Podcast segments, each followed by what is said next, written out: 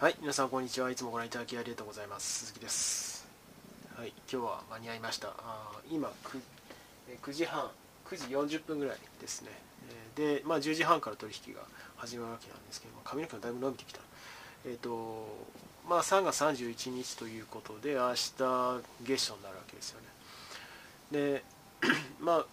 今日は多分すぐ寝るかなというふうに思いますし、寝動きもほぼないという状況になると思いますけども、まあ、その辺とあとまあ話題を追いかけたりその個別株をピッキングするという段階では僕はないと思っているわけなんですけど、えーまあ今のうちに拾いんだったら今日が最後かなというふうに思っているので、まあ、基本的に月初は上げることが多いので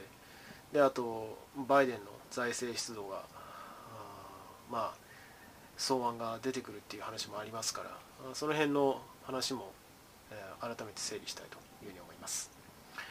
で自己紹介に関しては概要欄貼っておりますのでどうぞそちらをご参照ください。で、まあ、前後しますけれども、まあ、今週は本当に何も動かなかったあるいはなんかあーローテーションではないと思うな。なんか何かが上げたら何かが下がってで翌日はその逆が起こってみたいな。要はその個別の株でデイトレの類がちょこちょこ動いてるだけで、え機関投資家はほとんど資金を引き上げてる状況になってるのかなというふうに思いました。であの例の韓国のヘッジファンドの問題。で、まあ、一部の機関投資家は大損を食らってると、まあ、野村とかもう倒産するんじゃないですかね規模だったらもともと収益とか実力っていうところで、まあ、大幅に劣る見劣りする印象は否めなかったわけですけど、まあ、そろそろ限界かなって気がしますけど。まあそんな話もあればまあそれでその全体的に株が下落したっていうのもあったと思いますね。で僕は前から申し上げている通り今はまあこの2週間ぐらいはもう全然動いてないんですけど本当に無風って感じですね。まあ下げてるは下げてますけども、まあ、損失なんか別に持ってればそのうち上がるドルぐらいにあの構えていられる程度の損失全体の5%ぐらいかな。下げてるって言っても。でその5%でも何かが上がると何かが下がってっていうことで動かないんですよ。でまあそういう状況なので全然心配してないんですけどまあそんな感じなんですよね。で まあ僕でまあそういうわけで機関投資家がお金を入れてないっていう週だったわけですよね。この1週間だったわけです。このというか、まあ、先週だったわけですね。で、まあ、今日でその動きも終わるのかなというふうには思っていてでまあ一通りその生産してパフォーマンスをですねで芸初からまた新しいポジションの取り合いっていうのが始まるのかなというふうに思うわけですよ。でなので拾うんだったら個別株で見込みありそうなのは、まあ、今がいいのかなと。拾いたい人はと、まあ、僕だったらそうしようかなというふうに思うわけですけどただもう僕この時点であのほぼフルポジですしそういうわけで、うん、まあ大体そのそそこで変えてるというかあまあぜあの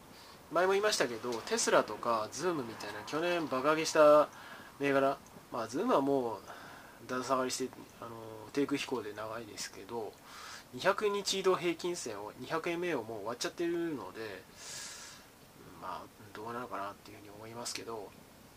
で僕はその辺全然持ってないですしで基本的に債券のポジションを持ってるあれは金融株のポジションを結構持ってるのでうん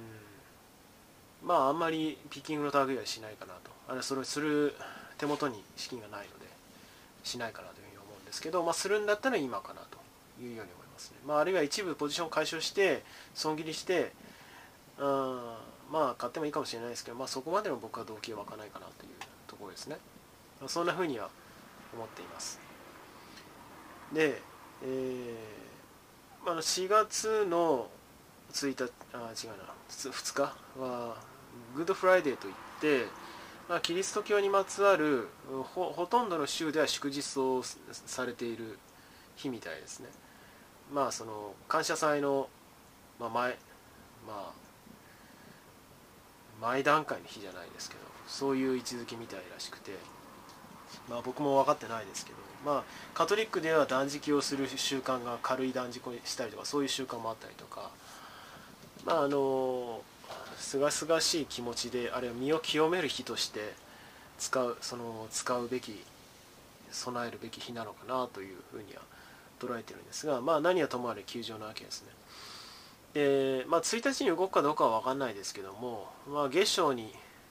変わるので、まあ、動く可能性は十分あるかなというふうに思います。まあ、週末っていうこともありますしね、ポジションを解消したり取ったりっていうことはあると思います。で、まあ、そんなふうに見てるので、まあ、今日は多分動かないのかなというふうに思いつつ、明日は期待できるのかなと。あ、明日というか、4月つニューヨーク市場4月1日、今日、今日今夜は3月31日の相場ですけど、4月1日の明日の夜の相場は、まあ、それなりに期待できるのかなというふうに思ってますね。で、まあ、あそれ以上のことは特にないかなというふうに思うんですけど、まあ、日々その材料らしきものそれこそバイデンの3兆ドル規模のつい、えー、第2弾の財政出動の原案が上がってくるだろうというう話が出てるわけなんですけどこれ今日なんかちょっと忘れちゃいましたけど、まあ、それはそれで上がってくれるんだったらありがたいですけどもあの根本的に基本的な話としてあの財政出動すると実質金利が上がります。実質金利です。あの期待インフレ率じゃないです。ねフィッシャー方程式皆さん覚えてらっしゃいますかね。でフィッシャー方程式っていうのはアービング・フィッシャーっていう経済学者がまあその理論上の金利の関係として名目金利っていうのは実質金利と期待インフレ率を足したものになっているという話を一回しましたけどもあの期待インフレ率に関しては物価が上がればその上がるっていうこと自体は別に販売する需要があ買う側も売る側も同じだけ上がるので、まあ、実質キャンセルされて関係ないわけですよ。でも実質金に関してはその分その資金調達コストが上がるのでこれは企業のバリエーションが下がるってことになるわけですよね。で、まあ、景気の持ち直し局面で財政出動を大きくその打つっていうのはまあセオリーとしては正しいと思うんです勢いがあるあの着火したあるいはそこから取りこぼしが起きないように雇用政策を筆頭に打つ刺激策を打つっていうのは極めてまっとうだと思います。ただ企業のバリエーションっていう点からするとやっぱり実質金利が上がると普通に下がるのであのしあ資金調資本資金調達コ資本調達コストが上がるのでまあバリエーション下がりますよね。まあなので、うん、どうなのかなその辺はと。まあ、そのでまあそんなふうには思ってますね。全体としてはですね。で一部のセクターに関しては例えば半導体なんかは半導体不足っていうことが深刻で各国はこぞってあのロイターかなの記事に読みましたけど、まあ、リンク貼っとこうかな。あの新たな工場新設で熾烈な競争を繰り広げてるという記事はあったわけなんですけど、まあ、半導体関連の銘柄は期待で上がる可能性は全然あるのかなと。ましてやその政府のお金が一部入ってくるっていうことにもなると思いますからそういうことであれば。政府の支援があるっていうことが、まあ、通常だと思うのでそういう話で言うと。というところが期待できるので、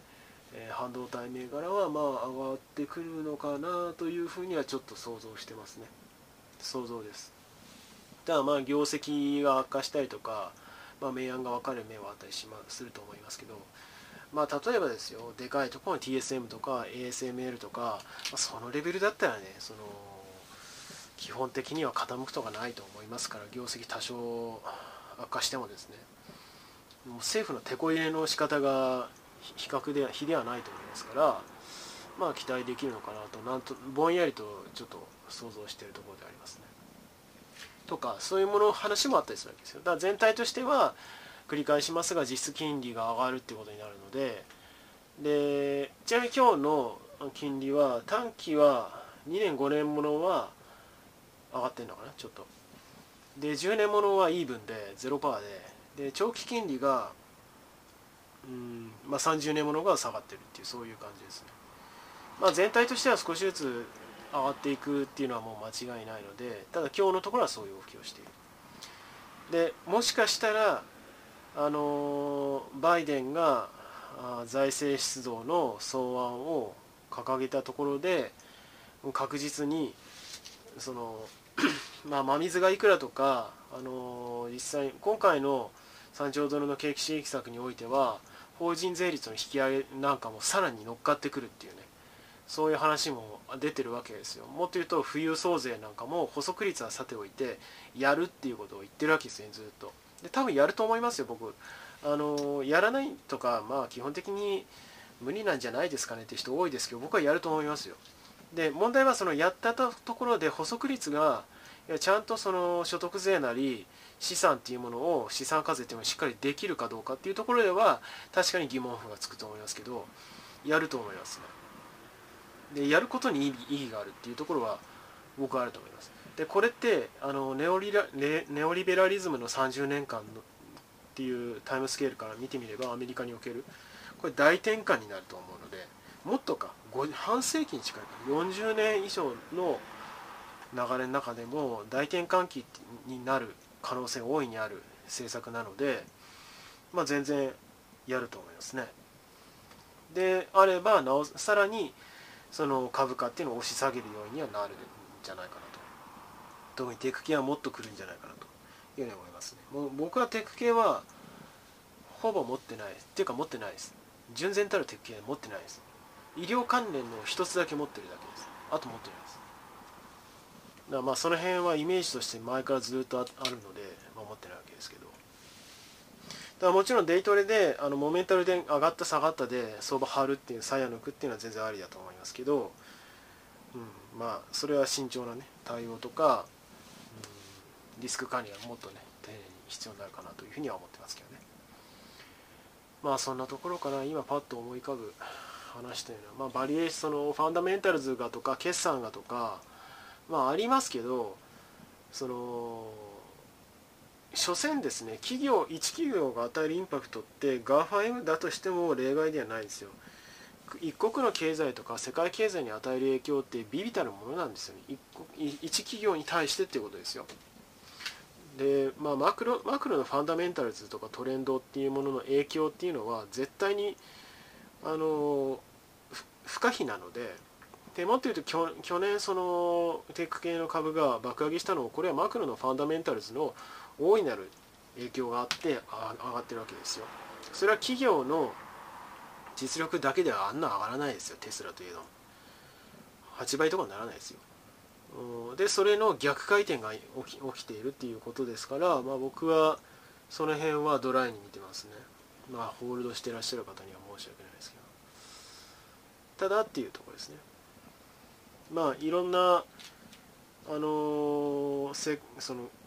産業ごとの産業政策、まあ、セクターごとの政策がおそらくバイデンの今回の草案の具体のアナウンスメントで出てくると思いますが、まあ、それを見てもしかするともしかするとというかそれが出た時点で相場を大きく動くかなというようには思ってますね。まあそもそも月末までに下げてたのもそれを警戒して売ってるっていう機関としか多いっていうことですかね。で多分今回あの前倒しして、えー、下旬もう3月24とか235とかに売ってたじゃないですか機関投資家が。であれは結構バイデンが何言うかその財政出動に関する政策でその草案のオフィシャルなアナウンスメントを出す前に何言うか分かったもんじゃないかなっていうことで警戒して売ってると思うんですよね。で出た後で多分利回りが実機に主導で結構上がるなり株価が下がってくると思うのでもう下がってるって言い方もできますけどそのタイミングで機関投資家が買いを入れてくるのかなというような特にテックあれはその景気敏感株も同じかな下がり方っていうのは少ないと思いますけど入れてくるのかなというように思ってますね。まあ、僕も株に貼るの貼ってるものは、まあ、全体のインデックスも含めて2割ぐらいかなであとほとんど債券に貼ってるので、うん、まあその状況の転換っていうものをうまくつかみながらあポジションをシフトしていきたいなというふうに思ってますね。では最後になりますがよろしければチャンネル登録および高評価の方お願いできれば幸いです。では今回この辺で。バイバイ。